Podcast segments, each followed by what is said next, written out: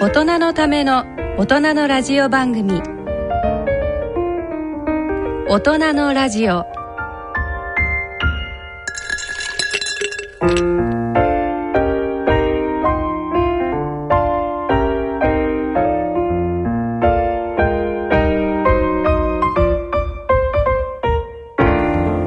皆様ご機嫌いかがでいらっしゃいましょうか。大宮時子です。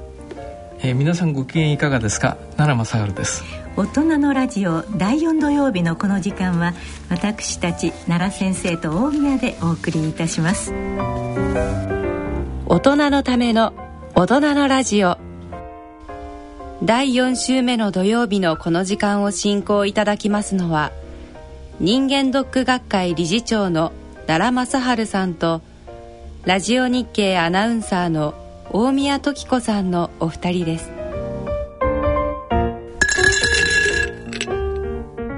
さて早いもので2013年もやがて2月になろうとしています。1月15日にこんなメールが届きました。ご紹介いたしましょう。東京都の匿名さんです。今年も早半月ほど経ちます。今年の初詣は明治神宮に行ってきました。今年こそは禁酒禁煙夫婦円満無病息災満願成就と100円でたっぷりのお祈りをしてまいりました。ただ元旦初日から夫婦喧嘩。4日の仕事始めでは年始の挨拶回りで気がついたらちょいと一杯入ってしまいました。勧められたタバコも習慣でプカプカ。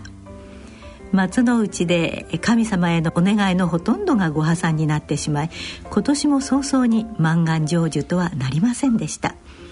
100円が安すぎましたのでしょうかね。え今年も残り11ヶ月余り。なんとか無病息災だけは神様から恵んでもらうべくこの番組を聞いて健康に心を配っていきたいと思います。というようなメールが届きましたけれどもまあ初詣に明治神宮にいらっしゃるというね方ですいらっしゃいましたけど。でももう夫婦喧嘩もしてしまったそうですけど。喧嘩始めは先生のところはいかがですか、はい、私実はね、えー、風邪をひいて少し痰が出てきて痰が絡むんですよ。はいはいはい、でやっぱりあの患者さんとお話しする時にね、えー、やっぱり頂戴するんですね。ただ私はあの、予防注射は毎年やってますから、はいはい、だからインフルエンザ引いてもね悪くならないんです。悪くならないけどねなんとなくちょっとこういろいろね、えー、あの喉がガラガラしてみたり、ね、それから痰が出てきたりということがありましてね、はい、まああの結構始終あの患者さんからいろいろなものを頂戴してね、はい、あのおりますけどもおかげさまで、うん、あの体の方は今のところはまあ丈夫でおります。はい、それからあのお祈りのところちょっとね面白いことがありますんで、はいはい、江戸時代のね、えー、あの庶民の願いっつうのをねちょっとあの弾いてみたらね、ね、面白いんですよ。はい、頃は3月花の頃使って減らぬ金百両丈夫で死なぬ息子が一人死んでも命があるように。南無阿弥陀仏南無阿弥陀仏ってあの、えー、その当時の、ね、江戸時代の市民はねそれをお祈りしたんですあそうなんです昔はあの医学は進んでませんでしたから、はい、まあ、江戸時代の平均寿命が25歳から30歳前後でねあの長生きする方がおかしおかしかったわけですね。なるほど、まあ、そういうわけであのいずれにしろあの庶民の切なる願いっていうのはあの神様仏様にお祈りして、うん、ぜひあの長生きしたいと。で初詣も始まったのかもしれませんね。そうですね。はい、まあ死んでも命があるように というのは、ね、そうですね。江戸っ子ならではですね。ねさあそれでは大人のための大人のラジオ進めてまいります。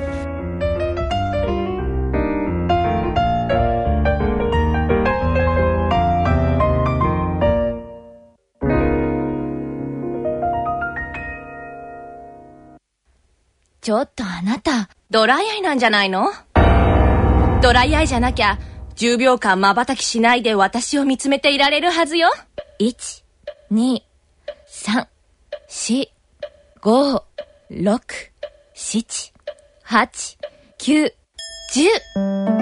合格疑ってごめんなさい。ドライアイなんかじゃない。残念ながら目を閉じてしまったあなた。ドライアイかもしれません。気になる方は、眼科にご相談ください。大人のための大人のラジオ。健康医学のコーナーです。このコーナーでは奈良正治さんに医学の話題をお話しいただきます。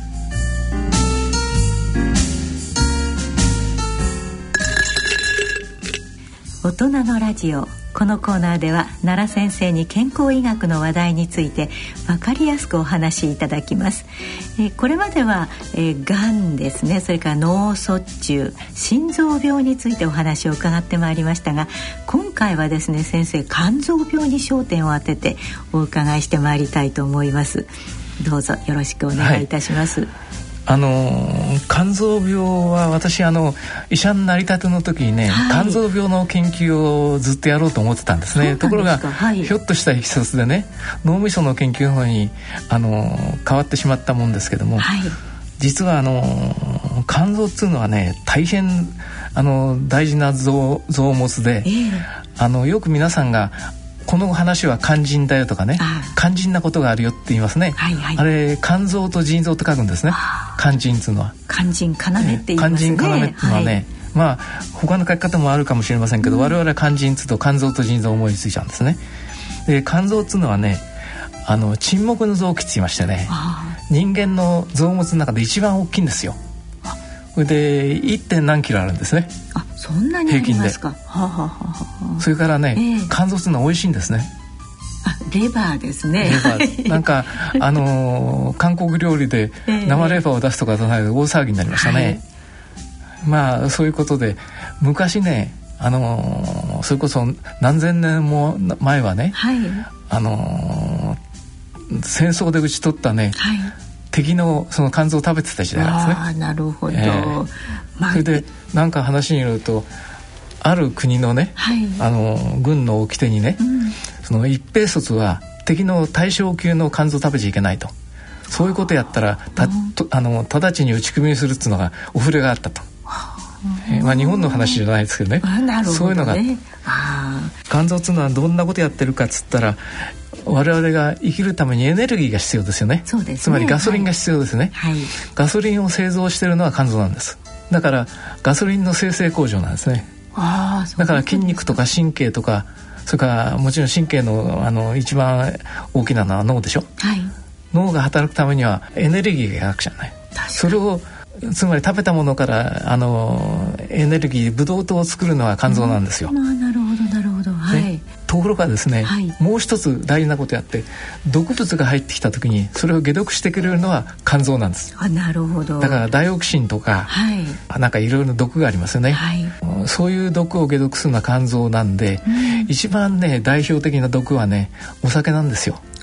お酒を飲むとねお酒が分解する過程であのアセトアルデヒドという毒ができる結構猛毒なんですよ。猛毒なんですか？だからアセトアルデヒドをねすぐあの解毒し始める酵素とねゆっくり時間をかけて完全にゼロにしちゃうね酵素と2通りなんです。アセトアルデヒド分解酵素112つなんです。ああそうなんですか。でところがね、えー、日本人にはその両方ない人がいるんですよ。その代表例が私なんです。え解毒できない解毒できないんですよ。だからお酒飲むと真っ赤っかになっちゃうんですね大宮さんお酒飲むと赤くなりますか？赤くなりますけれどもねお酒好きですしねあのまあほどほどにあのほどほどに、はい、そのアセトアルデヒド分解酵素が機能してる方なんですよ。ああそうかもしれません、ね、でもねアセトアルデヒドがものすごくあのー、早く分解できてそれからきれいに分解しちゃうのはまた危ないんですよね。えどうしてですか？えいくら飲んでもなんともないでしょ？なるほど。それでね高カシアン高カシアンっていうのは白人のあるグループ。はいはいはい。それからねあの黒人。それはあのアルコールの分解酵素がものすごくいっぱいあるんですよ。だから飲んでも酔わないんです。飲んでも酔わないから、はい、まあ寒い国の人はあのウォッカとかなんか飲むでしょ？キュッキュッと飲みますよね、キュッキュ飲むんだけどもそれが習慣になっちゃって、えー、慢性の肝臓障害になっちゃうことで私はね、はい、あの昔肝臓の研究しようと思って、えーと、世界で初めてね、うん、皆さんご存知だと思いますけど GOT とか GPT ありますね。はい、えー、今も有名ですよね、えー、気にしている方多いですよ、えー、GOT とか GPT っていうのは初めてね、はい、あの臨床に使った人がフェリックス・ローブスキーという人とラデューというね2人の先生がいて、はい、で私はまだ若い頃ね、うん、無鉄砲だったですからその先生に手紙書いて私のやった研究をね手紙を書いて送ったんですよ、はい、そしたらローブスキーさんが「俺んとこ来い」と。あそれでその行くつもりでいたんですけどもたまたま大学に帰ってそれからアメリカに行こうと思ったらその大学の事情でね、はい、お前その肝臓の研究なんかやってるよりは脳みその研究しろってことで 脳みその研究に移っちゃったんですよ。あそうですか。じゃあ GOT、GPT ねもう少し研究するはずだったんですね。実はねあの日本で最初に GOT、GPT の研究を始めたのはあの慶応のグループでもでそこに先輩がいてね、はい、これは素晴らしい研究だから、えー、これは検査にとてもいいんだっつんで、えー、私はそれをやろうと思った。あなるほど。それでやろうと思ってそのローブスキーに手紙書いたら、うん、一緒にやろうよって言われたから行くつもりでいたんですけどその頃はまだ若くてね。あの威勢のいい頃ですからところが大学を通さないで、うん、いきなり行っちゃうと浦島太郎になるよって言われて確かにね、えー、帰るところがなくなっちゃったりすると困りますもんね。そういうことで、はい、いつの間にか脳みその研究になっちゃったんですなるほど。だから昔は私の青春時代の夢はね 肝臓の研究だった。そうなんですか。それでそのローブスキーさんに給料も決まってたんですよ。で行くのがドタキャンしちゃったでしょ、はい、でニューヨークのマウントサイナイ病院ってところで研究してたんですけども、はい、ローブルスキーさんとか謝り行ったんです実はアメリカ行ってから。あなるほどね。それでローブルスキーさんっていうのはね、えー、あの非常に油切ったね頭のあの毛の一本もないね。その当時あのエドガー・ランポって小説家がいたの、はいはいはい、それそっくりな顔してるんですね、えー、でローブルスキーさんがあの私をね、えー、あのわざわざ謝りに来たっつんでね、えー、あのニューヨークのクラブに連れてってくる。お酒を飲みにね、はい、お前の何飲むかっつったからねそんな知らないからこれはニューヨークでマンハッタンだと思った。らマンハッタンっつってね持ってきたらね、えー、匂い嗅いだってに真っ真っ赤になっちゃったんですよ。だからローブスキーがね、えー、お色の黄色いやつが赤くなったと。お前飲まない方がいいよと、うん、その前にね私はいくらあの練習しても強くならないってことを言ったんですね、うん、練習したら強くなるわけないよと、うん、お前酵素がないんだよと。ということを初めて教えてもらったそれでローベスキーさんはねあのまた黄色いやつが赤くなって交通信号と同じだってことを言ったんで、で私もちょっとムカッとしたような顔したんですよね。ね。だからローブスキさんが悪いなと思って お前ね東洋人の特にね日本人の5%は全く酒が飲めないんだと。い。くら練習しちゃって酒が強くならないって言うけどお前それ無理ないんだよと。だから飲まない方がいいよと教えてくれた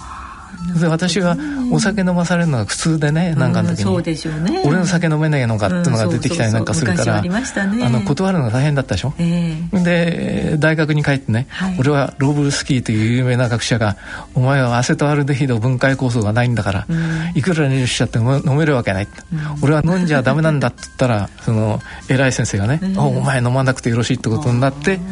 今も飲まないで通ってるんですけどね。なるほどね。まあ、医学部はそうですけどやっぱり世間一般はそうもいかないサラリーマンが多いですよね、そうですね。特にあの、今の時期ですねお正月、はいはいはい、年末の忘年会、はい、一番危ないのはね、えー、4月なんですよ。入社とか入学があるでしょ、はいはいはい、そうすると例えば運動部になんか入ったやつがね、えー、先輩が多い飲めってわけですよ。一番危ないのは一気飲みってやつ。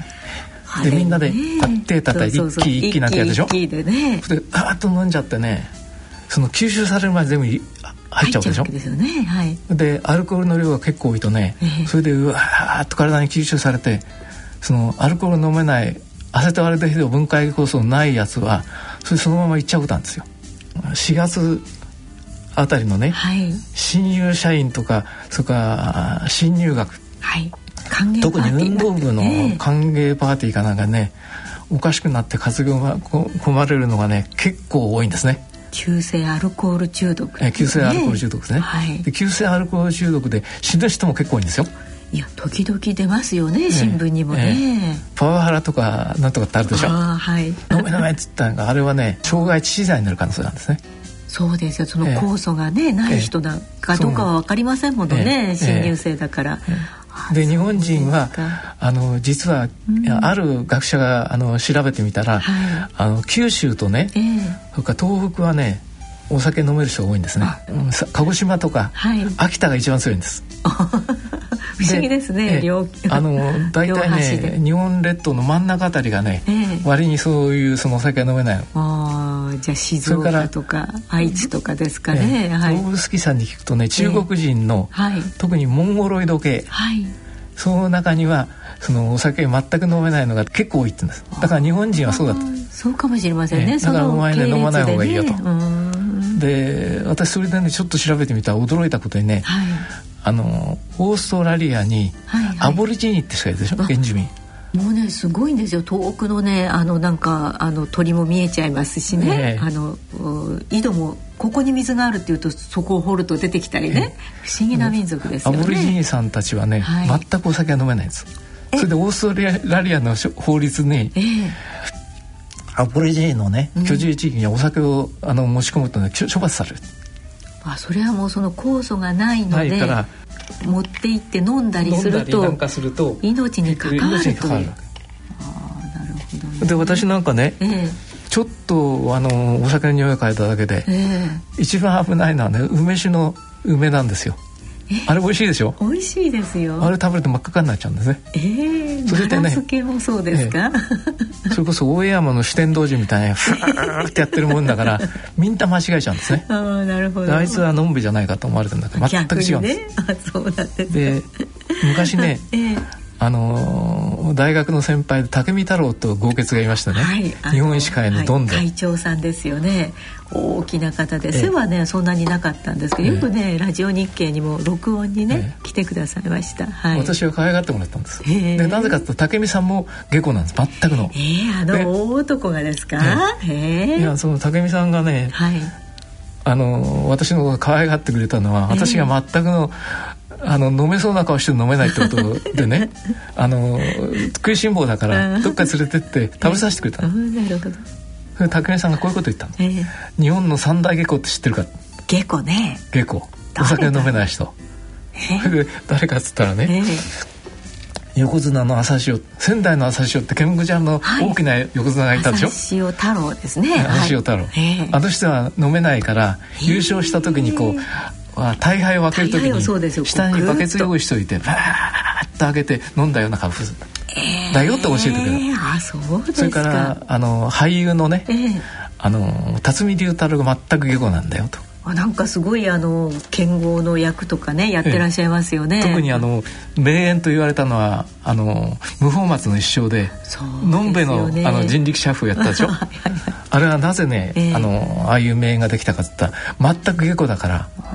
あの酔っ払いの観察を指示してたっつうんですよ。自分が酔わないでだから酔っ払いこういうことするっていうのをよく覚えてなるほど。でもう一人俺だっておっしゃるんですよ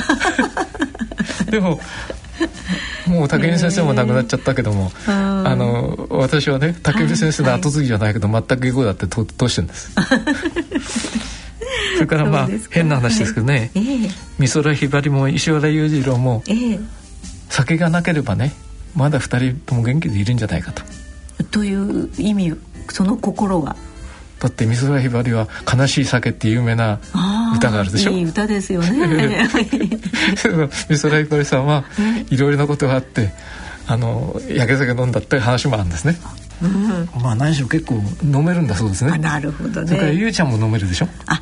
石原裕次郎はもうすごくみんなをね、こう連れて行って連れて歩いて、一晩中飲み明かしたみたいな話は武勇伝として伝わってきてますよね。だからもしお酒がなかったら、はい、2人ともまだ生きて活躍してんじゃないかってことを時々言うんですよ。ね、でお酒が好きな人にはね、えー、あんたはお酒飲みすぎない方がいいよってのを言うんですね。うん。なるほどね。じゃあその肝臓にまつわる病気についてねちょっと伺いたいんですけれども、えーまずはまあ簡単なところで肝炎なんていうのがありますよね。そうですね。肝炎。私は人間ドック学会のガキ大将やってるんですけども、はい、一番多いのは脂肪肝なんですよ。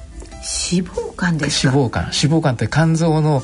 ところに油が溜まっちゃってる。つまりフォアグラになっちゃうんですね。そそうですよ、ね、フォアグラってご存知でしょ？美味しいですよね。美味しいですよ。無理やり餌を食べさせて肝臓を太らせて。本当にね、えー、あの宴会や会社とかね、えー、あの運動部なんかねフォアグラ作ってることがあるんで あら気をつけた方がいい。なるほど、ね。えー、脂肪肝ですか？で脂肪肝ってものすごく多くておそらくね、はい、脂肪肝はあの日本人の中で1000万人ぐらいいるえと思います、ね、やっぱり隠れ脂肪肝っていうのかこうそうですね。見てわからないですものね、はい、で脂肪肝っていうのはね、えー、あの我々内科の医者ですから、はい、あの今はもう超音波で検査をしたり、はい、それから CT を取ったり、はい、レントゲンで取ったりするんですけどね、えー、昔我々ね先輩から教わったのはあの仰向けに寝かしてね、えー、右のあばらの下をこうやって大きな息をされるとみぞおちのあたりですか、ね、みぞおちからこうあ右の方ね。ね。右の下の右のあばらにずっと沿って。肝臓があるんですよ。ええー、あそうなんですか。だから、えー、あの肝臓が腫れてきて脂肪肝になると、えー、これがあの外から触るようになる。ええー、そうなんですか。それからあの寝てて触りにくい時はね、えー、こう立ってねあの、もたれかけといてこうやると触ることが。あるでその硬さで、あのあこれ脂肪肝だとかそれから硬くなったのは肝硬変。肝臓が硬くなった。脂肪肝から肝硬変なんですね。あそうなんですか、でもここのとこね本当にね人間ドックでその一番問題になるのはやっぱり脂肪肝なんですね。非常に多くなった。それやっぱりあのデータというかその GOT とか GPT とかその数値で見るしかないんですか？いえいえあの超音波で簡単にわかります。超音波でわかるんですか、はい、超音波を取りますとね、はい、油がこう肝臓の中にギラギラしてるのがわかるんですよ。わかるんですか？わかるんですよ。あこれは脂肪肝だだからどっか行くとあんた脂肪肝の疑いありますとあるのは超音波。超音波で超音波っていうのはご存知のようにあの、はい、魚群探知機が進歩したんでしょ、はいはいはいえ。ー、魚群探知機ってのは、ね、そもそも潜水艦のソナーから始まったでしょ、はい。で結局ここにね超音波を当てると反射してくるわけですよ。だから脂肪がいっぱい乗ってるとねそのそういう脂肪の反射が特別にあるんです。あなるほど。進歩したんで昔はね、その内科のベテランの医者が仰向けに寝かしてこう触ってみたりそれからあの左を下にして横向きにしてこう触るとかね、そういうテクニックを我々は教わったんですけどね、今はそんなことをやらなくてもね、あの簡単に超音波なんかで分かる？この頃の先生は若い先生はね、患者さんに触らないでデータだけ見て病名診断する人がいいでしょ？我々はその 超打診つって聴診器でいろいろ聞きますね、はいはい、それから打診っていうのはポンポンポンって叩いてその反響でこの下にはあの肝臓があるとかここはあのガスだとかあのポンポンしてるからおならが溜まってるよって そういうことをねあの言ってたんですけどね。そうじゃなくて今はもう簡単にレントゲンを取るようになって分かるようになったしさらに超音波がつ新兵器ができて何でも分かるよあれはすごいですよね。すごいですね。水っぽい臓器、まあレントゲンは骨だからまあ硬くてね、わ、うん、かるかなと思いますけど、その水っぽい臓器もわかるっていうのはね、ええ、いや本当に大したもんね。ねそれであの皆さんドックに来てね、え、肝臓に脳胞があります。ですけどみんな脳胞っつうとね、びっくりしちゃうんですけど脳胞っていうのはねあのあぶくって意味なんですよ。何も入ってないものは脳胞っつうんですよ。空間が空いてますよっていう。でもあの肝臓の中はあのやっぱり水がありますから、水に満たされてるあのあぶくが。それはあのおそらくお母さんがお腹の中にこしらえてくれた時に何の間違えたかあぶくが入っちゃったのいっぱいあるんですね。だから肝臓とか腎臓とかそれから膵臓とかそういうものはね、うんあの台所で使ってるスポンジってあるでしょ、うんはいはい、あれあぶくの塊でしょ？あそうですそうです、ね、あの中に大きなあぶくが入ってるのは脳胞なんですよ。へえだからそう思えばいい。だそういうのいっぱいいるんですでも大きな農法があったら、まあ、出来の悪いあのあれスポンジですよね私なんかねこの年になってお粒にだいぶ農法ができてきてね あのフランスのだからイタリアのチーズみたいに抜けちゃったんじゃないかと、本当にポケちゃったんですけどね。まあ何がそのまで、まあ、そういうことではい、あの脂肪肝って非常に多い。で脂肪肝なぜ起こるかっつったら、えー、言うなら食い過ぎ運動不足なんですよ、うん、あの前にも言ったんですけどね、人間は、ね、生きるために食べてるんでしょそうですね。食べるために生きてるような人が最近増えちゃった。グルメ族っつうのが。そうですよ、ええ、それで車に乗ってそこへレストラン行って、はい、でそこでご馳走をたっぷり食べて、はい、で帰ってきてまた運動しないと、うん、たまに思い出したようにあのヘルスジム行ってね自転車こいたりなんかしてあんなことやったってしょうがないんですよ歩きゃいいんです歩きゃ そうなんですよね。まあそういうことでちょっとあの失言があったらごめんなさい、いはいはい。でまあ肝臓はねとても大事な臓器なんだけどね、はい、怖いのは肝臓炎なんですね。肝臓炎って肝臓が炎症を起こす。でそれを肝炎というんですね。あなるほどね。肝炎には急性肝炎と慢性肝炎とあなるほど、はい、急性肝炎っていうのは、ね。ええ、あのある日肝臓に肝臓病やって肝臓のばい菌をばい菌とかウイルスですね。ウイルスを入れちゃってそしてあの発病するんで私も実はね肝臓病の研究すると思ったのは自分で肝炎になっちゃったんです。でなんでなったかっつうとね、私が医者になる時はインターン制度ってのがあった、はいはい、インターンをやらないと国家試験受けられないと、うん、で都内のある病院でインターンしてたんですね、はい、で大学の先輩先生が私の指導者になったんだけどね、うん、たまたまあの急性温色肝縮症肝萎縮症っつってね激症肝炎、はい、あの非常非常に重い肝炎でね本当に生きるか瞬間の状態に担ぎ込まれたね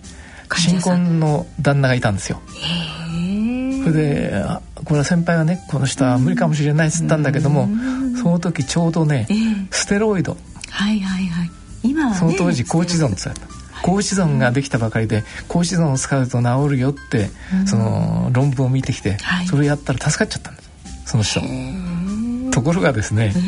そのその当時は自打採血って耳たぶにちょいと傷つけて、それで出てくる血をあのピペットで吸い吸い取ってね、それで、えー、顕微鏡であのー、検査をする、そういうことをやった、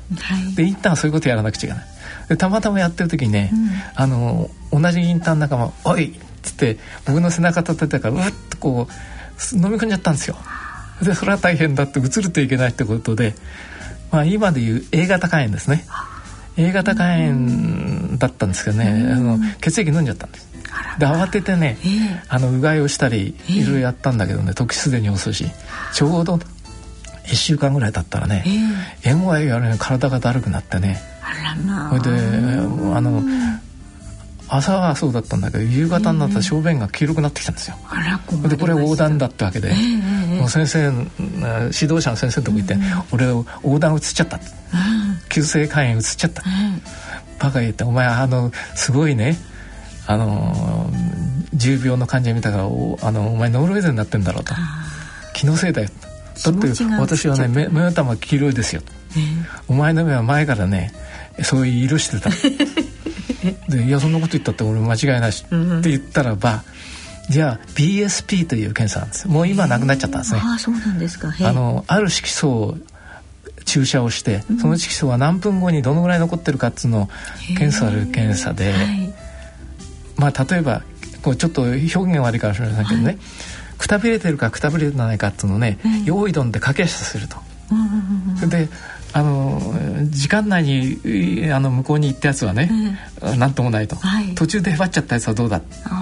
動けないやつはもっと悪いと、うん、そういうような検査だった昔は。それが肝臓病の検査のね、うん、肝機能検査の主流だったんですね。BSP ってのやってねもし悪かったら休んでいいよってわけですよ、やったんですね。はいどうでした？え？その翌日真っ黄色になりましたね。それで横断になると体がかゆくなるんですよ痒くなんですか、ね、真っ黄色なこうブリブリこうやりましてね、えでしかも小便は真っ黄色になっちゃうし、だからちょっと汚い話ですよね、便が今度、ま、真っ白な便が出てくる。えどどうですか？胆汁がなくなっちゃうから。便の色ってのは実は胆汁が変化したもんね。で胆汁が出なくなっちゃったわけですよ。肝臓がぶっ壊れちゃったから。だから白い便が出るんですよそれで大変だっつって先輩のとこ行ったら「じゃあ俺のとこあのこの病院に入院しろ」っつったからね、私もそこ若気の至りに動くけど私は肝炎だっつったのにあの BSP やれっつったからね、あんたのせいだと。そんなところで誰が入れるかってうちに帰って、あの兄貴にね兄貴も一緒だったもんですから、注射してもらって静かに寝てたら治っちゃった治っちゃいました。治っちゃった。よかったですね。よかったですね本当にね。でもやっぱりすぐ安静取ったっていうことと、はい、やっぱりあの肝臓病の治療で一番大事なのはあのブドウ糖を適当に補給することなんですね。でそれを私の兄がねやってくれたんだから私はあの腕の血管はね、もう肝炎の治療をするために兄が一生懸命あの注射をしてくれたんで、血管が壊れちゃったんですよ。だからそ血管が出ないんですよ。あそうですか、じゃあ採血なんか困りますね困るんですよだから、あの私はね、あの赤十字病院に院長やった時に私の,、あの血液を取る専門の人がいたんですよ。みんな嫌だって。中にはね、あのこの院長こんちしようと思ってね 針を何度も刺すやつがいる。まあそれは冗談ですけど何しろその、うんと、肝炎というのは非常に怖い病気で。で、ね、A 型肝炎で急性肝炎を起こす、はい、A 型肝炎というのはウイルスが口から入るんですね。でも私は本当に運よく全く治っちゃったから、免疫ができたんで、うん、A 型肝炎もう大丈夫なんです。あそういうで肝炎の中にはね、えー、ABCDEFG まであるんですよ。もっとあるかもしれませんね、えー、まだ見つかってない皆さんご存知なのは B 型肝炎と C 型肝炎で、はい、これは血液を介してうつるんですね。ああなるほど。はい。なんか血をね、うん、体に入れちゃった。でよく言われてるのは特に B 型肝炎は子供の頃みんなその予防注射したでしょ、はい、でその頃は針買えなかったんですよね。だからあの針の中に入ってるねね。ウイルスがね、はい、前の人のウイルスが入っちゃったんだと、うん、まあ、それで、まあ、厚生労働省は B 型肝炎の人は保証するようになったんですね、まあ、何しろ B 型肝炎も C 型肝炎もこれ慢性肝炎を起こすんで慢性,、肝炎かやがてはね、はい。えーあの肝硬変か肝肝臓がんになるってことででご存知のようにインターフェロンというね、はい、あの大変なあのいいお薬ができて、ねね、インターフェロンを国で負担してくれるという話も出てますね。はい、それから D 型肝炎というのは D ですか、はい、D、はい、それから G、はい、それはやっぱり遺伝子の故障で起こる。それちょっと難しくてここでなかなか話しても日本にあんまりいないんですよ。なるほどなるほど。それから E 型肝炎というのもある国に多いんですけども、はい、それも口口から入るんですね。じゃあなんかあのお食事したりとか水を飲んだりとかそう、ねはい、いうことですか？加熱しないで生を食べるあ。変な話ですけどね。えー、ある種の貝を、うん、その生で食べるのが好きな人がいるわけですね。ああ、そうかもしれません。日本人はね。はい。えーだからあれは本当のこと言って危ないですね。だからあのー、生の貝を、えー、あのー、食べるとね、えー、リスクが非常に高いんです。ああじゃあ日本人高いですね。でも それは A 型肝炎ですねだからあのー、ただねこういうことだったの。私はね、えー、ある地方都市の健康管理がやってた、うん、その時にね、えーたまたま GOT とか GPT の血液検査してくるんですね、はいはい、でそれをあの健康管理の先生見てくださいと思って、はい、それなら GO2 と GPT がねどう見たって肝炎と思うようなねその100だ200だって数字の人が出てきたんですよ、えー、でびっくりしましてね、えー、呼び出したの、はい、でケロッとしてんですよ。で「あんたね肝炎かもしれないから」っつってまた血を取ったの、はい、だからあのあっという間にあの正常に戻ってたの。1日2日の間に。何なんですかそれは。何だか分かります？何だろう。マラソン大会でマラソンでねなんか入賞したはいで GPT と GOT ってのは GOT っつうのはね心臓の筋肉とかね、こう自律的に動く動いてる筋肉には GOT が多く。GPT っていうのは黄門筋ってこうやって腕やあの普通にね、はい、いろいろ足のね、はい、筋肉。そこに足なんだかもう徹底的に酷使するとその筋肉壊れるわけですよ。ああなるほどなるほど。で、はい、GOT、GPT がともに上がってたわけ。特に GPT がパッと上がってた。でそれはそのマラソンのあのえっ、ー、と優勝者だったんですけどね。でも上がってもすぐ戻戻っちゃうんですよ。肝臓があの正常な場合はね、ね、はい、今あの私は埼玉県の埼玉県の,、あの公務員でなんかなんとかマラソンですごい人がいるでしょ？はい、あい。つなんか。帰ってきた時にすぐ血取ってみるときっと GPT 上がってんじゃない？あなるほどね、まあ、それも余計な話ですけどね。いやいやいや。あそうですか、まあ、はい、あの肝炎というのはね、はい、私の経験ではものすごく体がだるくなんですよ。それからはい日本人の白目っつうのは目っつうのは白目はき、まあ、白でしょ、はい、白ですね。はいはいはい。で西洋人の白目っつうのはなんとなくブルーがかったんですね、うん、そんな感じしますね、はい、黒人の方はなんとなく茶色っぽいんですね。ああそうかもしれません、ええ、なんか千葉千葉知ってるなみたいな感じですかね、え、ところがね、その一番はっきり横断がわかるのはあの白あの目玉のし白目なんです。それが黄色くなったら横断なんですよ私はあんまりその目の黄色い状態を見たことがないんですけれども、うん、本当に黄色いですか、ええ。ええ、本当に黄色くなります。ただねもともと東洋人は黄色人種ですからそうです、ね、西洋人と比べるとなんとなく結膜も黄色っぽいんですね。なるほど。まああの今肝臓っつうのは GOT とか GPT あの、はい、一応 AST これ GOT のこと AST って言うんですね。そうなんですか。はい。それから GPT のこと ALT って言うんです。はい。それから特にねあのえーと、すごい検査はガンマ GTP ってあ聞きます聞きます。はい。ガンマ GTP っていうのはね、うん、ものすごくあの敏感な検査でねのんべの人が飲って飲んで帰ってくると上がってくるようなんですよ。反応しちゃうんですねすぐ、ね、はい。でよくねあのお酒の好きな人がねドックで入ってくるとガンマ GTP が100以上の人がいるんですね。それは脅かすんですよね。すぐやめろと、で休めばいいんですよ。なるほど。でさっき申し上げたようにお酒っつうのは猛毒なんですね。アセトアルデヒドっつうのはね、ね、はい。場合によっちゃ死んじゃうことなんですよ、だからあの肝臓がねお酒でやられた時に一番上がるのはガンマ GTP なんですよ。これがそうなんですね、ええ、それからあの脂肪肝でも上がりますし肝臓がんでも上がるんですね。なるほど。だから医者がね、うん、あのガンマ GTP があのふつ普段はせいぜいあの40か50ぐらいまででしょ、はい、100越すとみんな慌ててお酒やめますよね。そうですね なんか検査の前っていうと明日検査だから早く帰るわみたいなね、はい、多いですよね、男の方。いやだけど1日2日じゃダメですから。そうなん中にはベテランになりますとね、えー、1年に一遍ドックをやるから、はい、しばらく気をつけようってんでね、えー、10日とかね2週間ぐらいあ。の気をつけてくれないんですよ、えー、それからあのコレステロールが上がるといけないからって、はい、実はウニとかね、えー、それから卵の黄身とかね、うん、イクラとか、えー、イクラとかね、タラコとかそういうの食べないでください実は私もそうなんですけど。そういうことで。人間ドック学会理事長さんもそうじゃん。いやでもまだ生きてますから。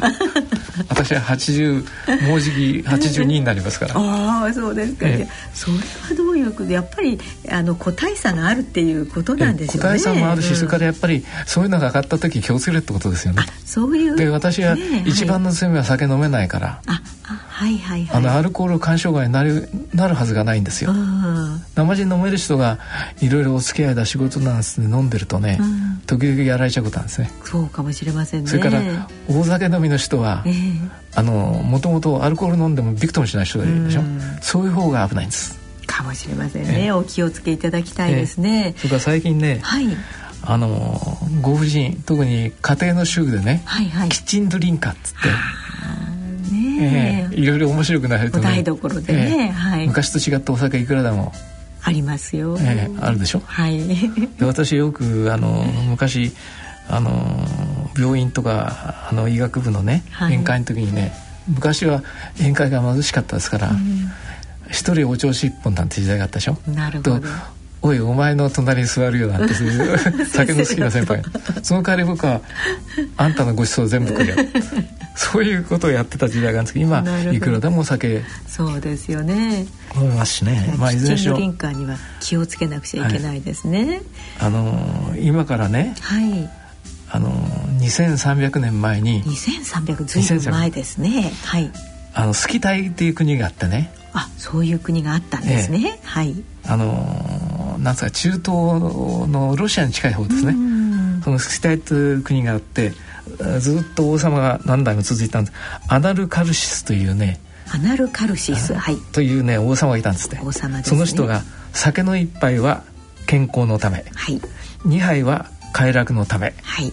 3杯は宝珠のため、うん、4, 4杯は狂気のためっつってそれを言ったのをねヘロドトスってねギリシャのねあの歴史がの歴史の人がね書き残した、うん、今から2300年前ですよ。それから日本では有名なつれづれ草の健康保湿って言ったでしょ。はいはいつれづれ草酒は百薬の長とはいえと、うん、よろずの病は酒これ酒よりこそ起これ。これも言えてみようですね。そうですねそれは今から800年前でしょうか？あなるほどね、はい。やっぱりよろずの病は酒から起こるっていうのね、よろよろずのトラブルは酒から起こる。そうですよね。近現実直な人がね、うん、電車であの女の人のどっか触っちゃったとかね、しかも、あの裁判官だか 検察庁の人が捕まったってあるでしょ？あれやっぱりお酒のせいだからやっぱりお酒の毒ってのは怖いですね。ねでもそのおスキ大王のアナルカルシスの言ったその酒の1杯目は健康のため、2杯目は快楽のため。これ実によくわかりますね。3杯目の宝珠っていうのがちょっと分かりにくいですけれども。宝珠のためっていうのはねこれは酔っ払っていろいろやるとか、踊ったりってことでしょうね。ああなるほどね、解き放たれすぎるんですね。そうですね。で4杯目が狂気のおかしくなっちゃうと今日でしかもこのね、はい、あのスキ大臣っていうのはね、うん、お酒の強い人種なんですね。あなるほどなるほど。えー、だから一杯つってもね、うん、我々の言う一杯じゃなくてね、おちょこ一杯じゃなくて おそらくあのグラス一杯のねあの何ですか。あのロシアの強いお酒じゃないんじゃないかと思ってあのロシアのあの共産権だったんですからね。あなるほど。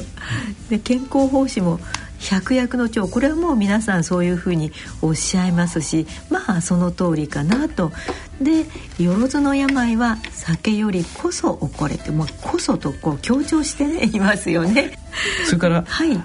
あの結局ねあの肝硬変ってのを起こしちゃうんですね。慢性肝炎が肝硬変に化けるわけですね。はいはい、それも2 3 0年かかってくる。あということはもう本当に生活習慣ということですよね。ええはい、で、うんその行くつく先は肝臓がんなんですよ。肝臓がんには二通りあるんですよ。はい。あの原発性肝臓がんって肝臓そのものががんになる肝臓がん。はい。それからどっかから転移といって飛んでくる、はいはいはい、例えば前立腺がんとか、えー、それから胃がんとか大腸がんが飛んでくる。で肝臓に引っかかってる、はい、あの転移がん。今ねご存知のように医学がものすごく進みましてね、うんはい、一番進んでるのはあのがんの薬なんですね。だから昔は治らなかったがんをね、はい、抑えることができるんです。なるほど。それからあのご存知のようにあのうんと肝臓をね、はい、あの部分的に取っちゃう。そうそうそうそれでまあ名前を申し上げちゃいけないのかもしれないけど、えー、ある有名な代議士さんがお父さんも代議士さんで、偉い。人で。それで息子が親孝行で、えー、自分の肝臓を親父さんにあげました、ね、あの移植したってのありましたでしょ？お二人でもピンピンしてますね今。ねだからああいうのを拝見するとあそうかなって思いますけれども、でもやっぱり両方こうまあメスを入れて取るわけですから、はい、よっぽどこうね、ええ、すごいでしょ？だから日本の、ね、あの手術はすごくあのレベルが高いですし、それからもう一つあの、はい、皆さん気にしてる放射能放射能はいはい、はい、放射能なガンマ線なんですよ。ありますね。ガンマ線でねがんを叩いちゃうってことができるんですね。ああ放射線治療ですか、ええ、それから放射あのガンマ線をね出す金属をあのこう針みたいにしてそれをシードっつうんですけどね、はいはい、はい、それをあの前立腺のがんところとかあの肝臓のがんとかそこに埋めちゃう方が。ああなるほどね、はい、それで持っちゃう人がいるんですね。ああじゃあその持っちゃうっていうかその種みたいにこう小さなカ,、まあ、カプセルというかその中に、まあ、放射性物質を入れて、はい、でそれをその悪いところに埋め込んでしまう。そうなんです。そうするとそこからじわじわじわじわ 年から年中出てるから、うん、でなんでがんがね、はい、その普通の細胞より早くやられるかっつったら、えー、がんっつうのははしあの、えーと、増殖が早いわけですよ活発なんですね。活発でしょ、うん、だ活発なやつの方があの聞いてくれるわけですよね。なるほど。つまりあの食いしん坊のやつの方が毒まんじゅういっぱい食って早く やってくれると。なるほど。だからがんの細胞っていうのは食いしん坊なんですよね、うん、なるほど、ね、特にがんでも未熟がんつってね、えーがんでも分あの分化がんってあの結構その高度にね、うん、分化してきたものは、割に進行が遅いし、はい、薬も効きにくい。なるほど。あの普通の細胞とあんまり差がないから、ただ未分化がんっていうのがあってねあのがんができたばかりのなんつあんた未熟ながんだとものすごく効くんですね。あなるほどね。じゃあそういう,、まあ、そういうことでねやっぱりその、がんをやっぱり治療する時にはその普通の、まあ、健康な細胞もある程度こうダメージを受けて受けますよね、ねえ。え、でそのあたりのダメージに耐えるやっぱり体力というか、まあ、体がないとダメなわけですね。ね。まああの若い時には、はい、その一応そういうダメージに耐える力があるから昔はね、私は医者になりたての頃には、はい、まあ年取ったらね手術なんかするもんじゃないよと、たとえがんがあってもねがんが時間かけて悪くなって、はい、それで一生終わるのか、うん、あのー、どうか分かんないよと。下手に手術するとかえって悪くなるよ、うん、ってことを言われたことがあるんですが、はい、でも今はねもうあの8090の方でも手術ができるんだったでしょ？本当ですよね。すごいでしょ？もう心臓の手術もがんの手術も80歳過ぎても90歳でもねなさいますよね、ね、それから今はもう日本人とはものすごくあの手先一強ですね、はい、日本人は外科医として非常に上手なんですよ。なぜかって子供の頃からお箸使ってるでしょ？あ確かにね、ね、この 日本でそのうち話をしようと思ったら内視鏡の手術なはい内視鏡っていうのはね、はい、あの日本で発明されたんですね。あれそのものを見ないでなんか画面を見て画面も見れるようになった。その、ねえ。え、だから内視鏡の手術で、はい、内視鏡からこうずっとハサミやねメスをずっと出して、ね、ちょいちょいってやるのに あのお箸使う指と同じでやるんですね。あなるほど、ね、だからものすごく重要だ。今内視鏡で、うんと、胃がんとかね、はい、あの発達ね小さいがんどころじゃなくてね結構、あの進行したがんもね内視鏡取っちゃうんですね。あの胆石とかねそういうものを内視鏡で簡単に取れるでしょ。はいはい、そういう時代になっちゃったからね。なっちゃいましたね。特にあの今なんだかんだ言われてるあの日本でそういう内視鏡を発明したのはオリンパスって会社ですね。今ちょっと経済的にはあれですけれどもねでもでも優秀なねオリンパスいうのが世界であのその内視鏡を発明して、うん、世界中でオリンパスを作ったでしょ今。あなるほどね、ね、ちょっと今あの経営を踏み外しちゃったんかもしれませんけど、オリンパスの内視鏡っていうのは世界一ですよね。なるほどね、はい、それでそのオリンパスの内視鏡を見ながらいろいろ操作するのは、はい、お箸を使う指なんですよね。なるほど。そのあたりがやっぱり日本人が強いということなんですね。まあ、そんなことなんですよね。わかりました。日本の外科医っていうのは大変優秀で、うんうん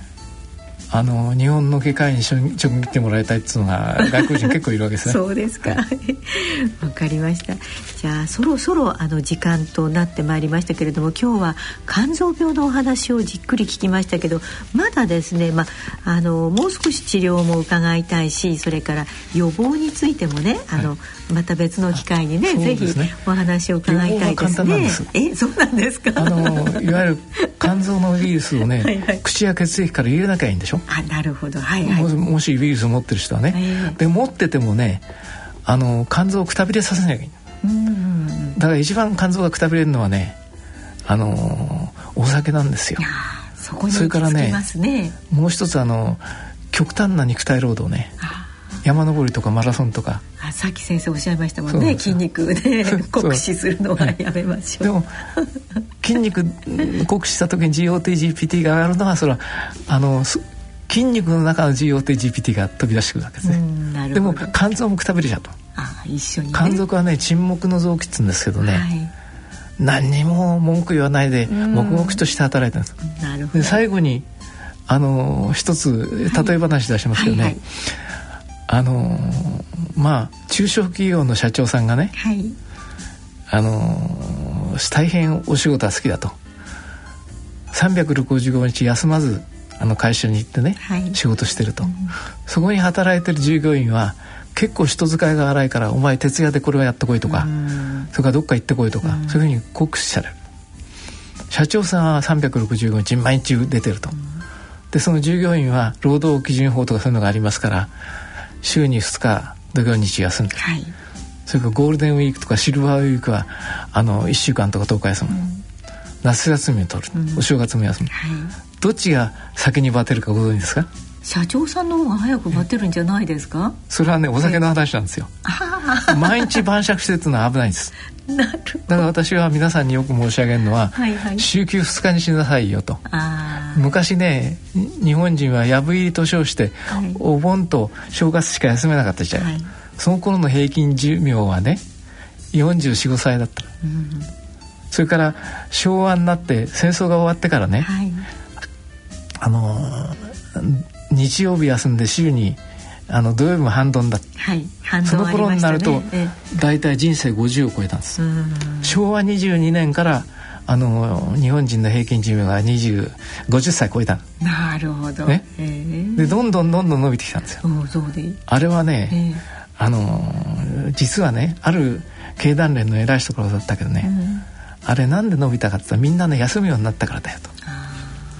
それはあの仕事を休むんじゃなくてお酒も休んだんです、ね、あだそれはお酒の話なんですね。なるほど、ね、だから毎日ね1合ならいいだろうとか3合以内ならいいだろうって毎日飲んでるとねあのお仕事好きな社長さんが毎日毎日会社に出てってお客さんとお茶飲んで帰ってくるかもしれませんけど毎日出ててね休まない。それは良くない。結構こき使われてる従業員は休みをもらってあの1週間とか10日とか、何年にいっぺん1か月ぐらい休むと、その方が長持ち。だから、平均寿命がね80超えちゃったって。それ極端な話かもしれない。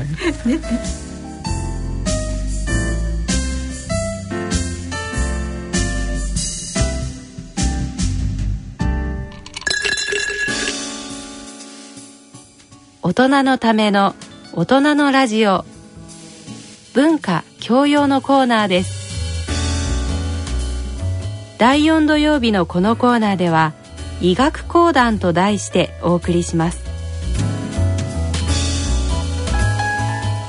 今宵大人のラジオがお送りします連続医学講談。その2回目でございまして人間ドック物語第2弾と題してお送りしております。お届けいたしますのは立てば芍薬座ればボタン歩く姿は百合の花講談界のレディー・ガガと呼ばれております。講談の神田京子でございます。よろしくお願いいたします。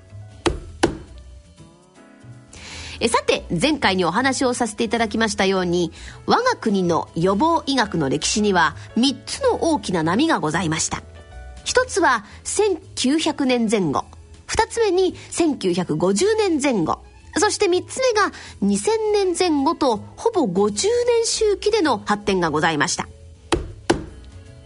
前回は第一の波北里柴三郎によるワクチンの発明高木兼弘による食事療法そして活気論争の決着についてお送りいたしました。今回は第一の波の後半の下りにつきましてお送りいたします。1910年東京大学農学部教授鈴木梅太郎博士が米ぬかからオリザニンつまりビタミン B1 でありますがこのオリザニンを抽出したことにより活気はビタミン B1 欠乏症であるということが証明されました。以後日本社会では胚芽米や麦増しを食べるようになりまして活気患者数の著しい減少を見ることに相なりました。当時の日本には世界に誇る医学の金字塔ワクチンの北里柴三郎。医学比較試験の高木兼弘がおりました。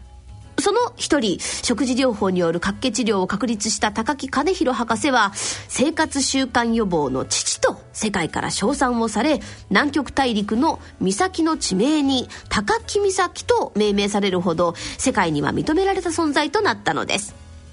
ただ一方当時日本の政権中枢におりました東京帝国大学出身の内務官僚によりこのことは内密にされたのでございます。こうしたことで日本国内で高木岬のことが知られることはありませんでした。さて当時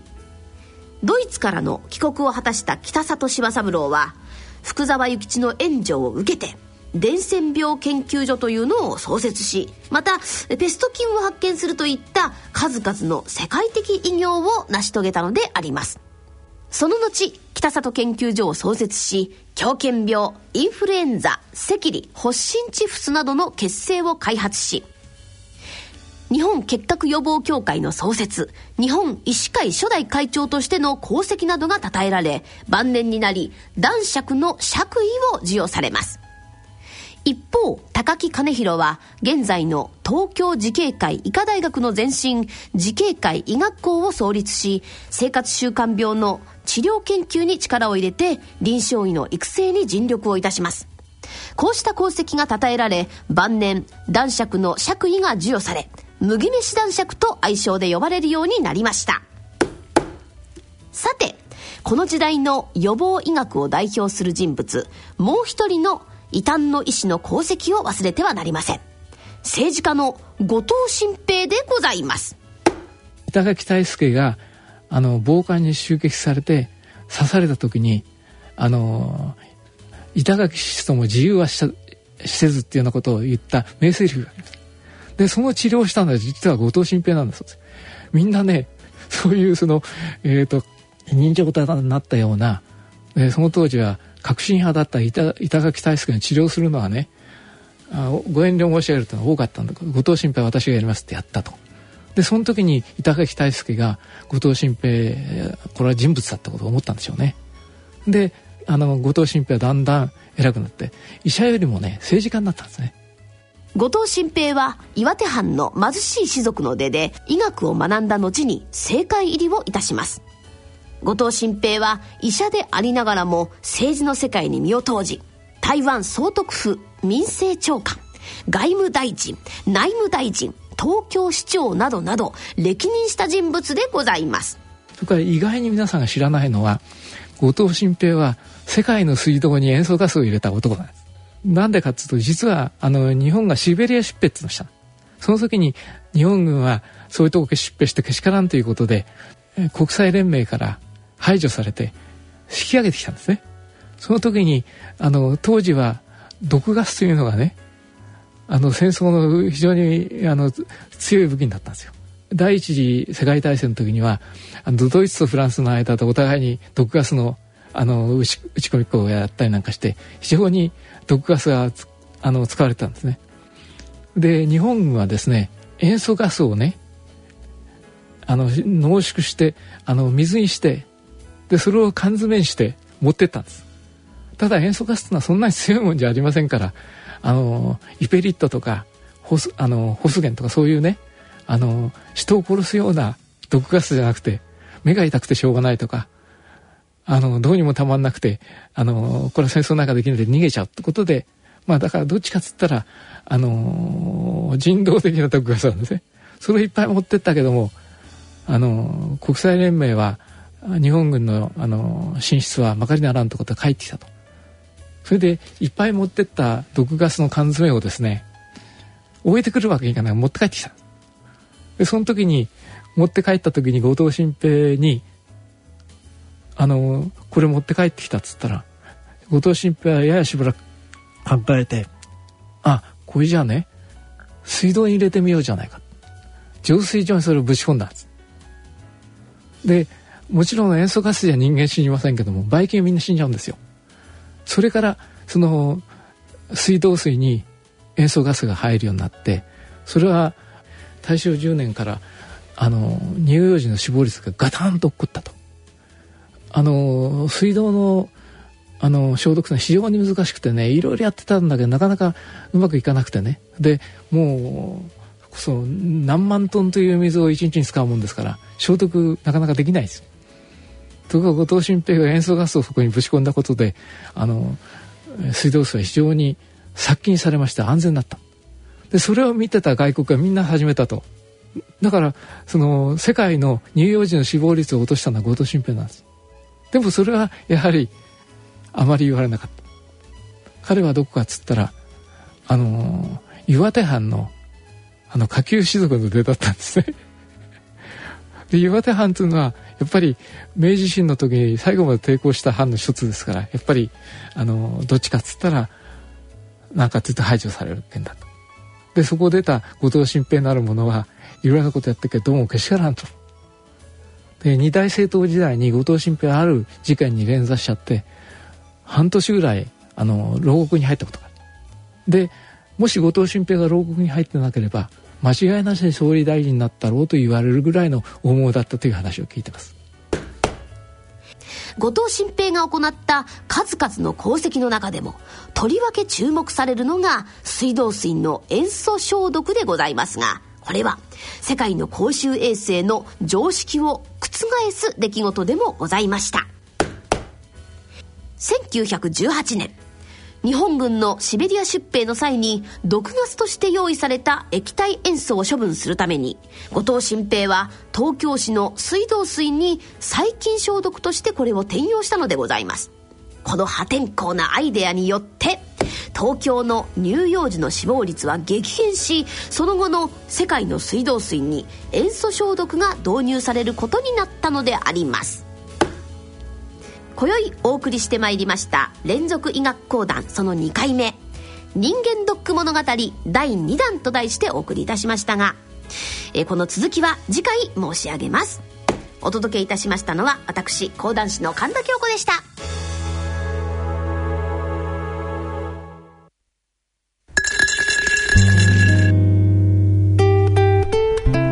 大人のための大人のラジオえー、今回の大人のラジオはいかがでしたでしょうか、えー、奈良正治先生にいろいろと面白いお話も含めてお伺いいたしました。さて番組では疑問質問ご意見ご感想をお待ちしています。宛先はこちらまでお願いいたします。ラジオ日経大人のラジオの宛先です。郵便の方は郵便番号107-8373ラジオ日経大人のラジオ係まで。ファックスの方は東京03-3582-1944東京03-3582-1944ラジオ日経大人のラジオ係までお送りください。なお大人のラジオの番組ホームページ右下にありますご意見お問い合わせ欄からも投稿いただけます。皆様からのご質問ご意見ご感想をお待ちしております。疑問質問などどしどしお寄せくださいませ。それではお時間となりました。お相手は私大宮時子と奈良正治先生でした。